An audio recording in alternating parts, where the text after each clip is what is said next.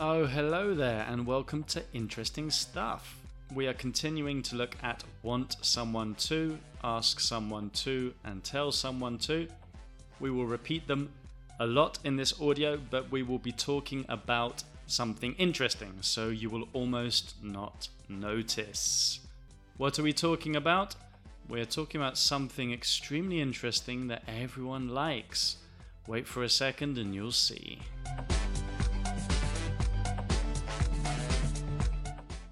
We are talking about Netflix. Netflix. Yes, notice I don't pronounce the T when I'm speaking naturally. Netflix, I say Netflix, which a lot of people do. We're talking about Netflix, the history, the company, interesting facts, and we will also hear some other vocabulary, some interesting things here. We will hear late fees, late L A T E F E E fee in plural late fees. Cargos por demora o por retraso. Investors, inversores. A purchase, una compra. Purchase, P U R C H A S E. Then we will see a difficult thing to go bankrupt. To go and then bankrupt.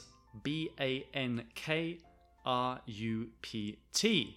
Quedar en bancarrota. To go bankrupt. We will also see competition, la competencia, when we are talking about business. Also, to rate, R A T E, which is evaluar, dar una puntuación. Finally, we will also see to expect someone to do something. This is esperar que alguien haga algo. Esperar con la excepción de lo que piensas que va a pasar. Espero que esto pase. I, I expect this to happen. I think this will happen. I expect it to happen. So, this is a similar structure to the ones that we are looking at. Let's go. If someone tells you to think of a company that has changed entertainment recently, then Netflix is a very probable answer. So, here I ask you to listen to me talk about this company for a few minutes to practice want to, ask to, and tell to. So, you want me to tell you about the history of Netflix?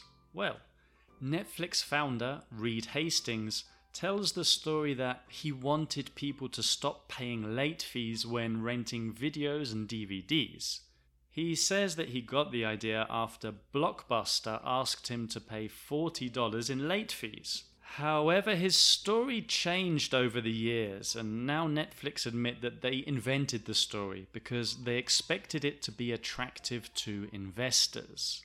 Netflix started as a company that sent DVDs to people's houses. You could rent or buy. They wanted people to see the movies they loved more easily.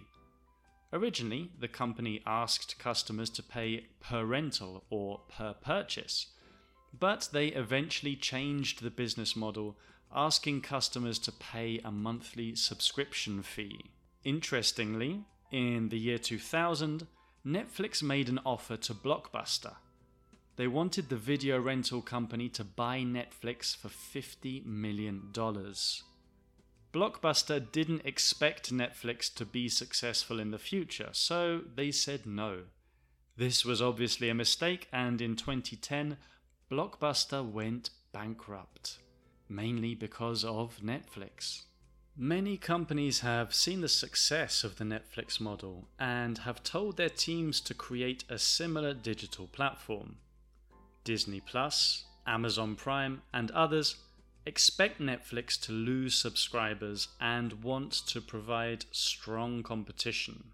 So, if you want your company to be successful, what do the founders of Netflix tell you to do? You make your product easy to use. You ask people to rate your content so they can give recommendations, and you ask content creators to be decentralized and independent. You also tell people to move fast, and you expect things to move very fast. Okay, some challenging things in there. I hope you understood the majority, and I hope you have practiced want someone to, tell someone to, ask someone to. We were also seeing expect someone to there as well. Same structure, different word. Right, the next track is the translation challenge where we will test you to see how well you have done, to see how much you remember from these audios, and to see how good you are with the structures we are practicing. So, I'll see you there.